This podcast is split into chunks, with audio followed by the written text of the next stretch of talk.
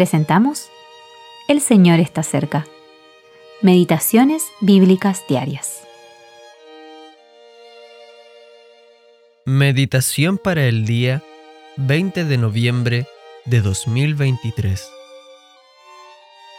Maestro, ¿no tienes cuidado que perecemos? Marcos capítulo 4, versículo 38.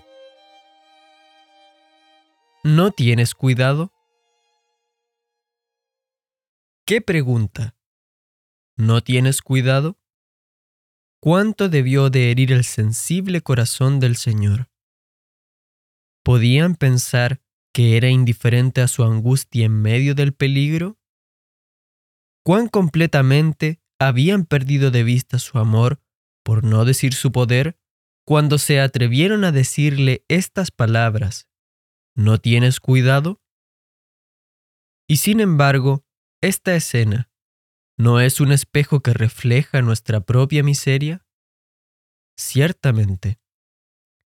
¿Cuántas veces, en momentos de dificultad y prueba, nuestros corazones, si bien no lo expresan nuestros labios, formulan esta pregunta, ¿no tienes cuidado? Quizá estemos en un lecho de enfermedad y dolor. Sabemos que bastaría una sola palabra del Dios Todopoderoso para curar el mal y levantarnos. Y sin embargo, esta palabra no se dice. O quizá tengamos dificultades económicas. Sabemos que el oro y la plata y los millares de animales en los collados son de Dios que incluso los tesoros del universo están en su mano. Sin embargo, pasan los días y nuestras necesidades no son satisfechas. En una palabra, pasamos por aguas profundas de un modo u otro. La tempestad se desata, una ola tras otra golpea con ímpetu nuestra frágil embarcación.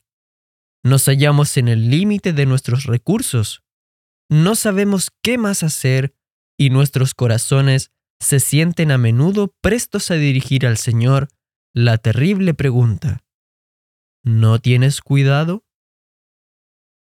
Este pensamiento es profundamente humillante. La simple idea de entristecer el corazón lleno de amor de Jesús por nuestra incredulidad y desconfianza debería llenarnos de profunda contrición.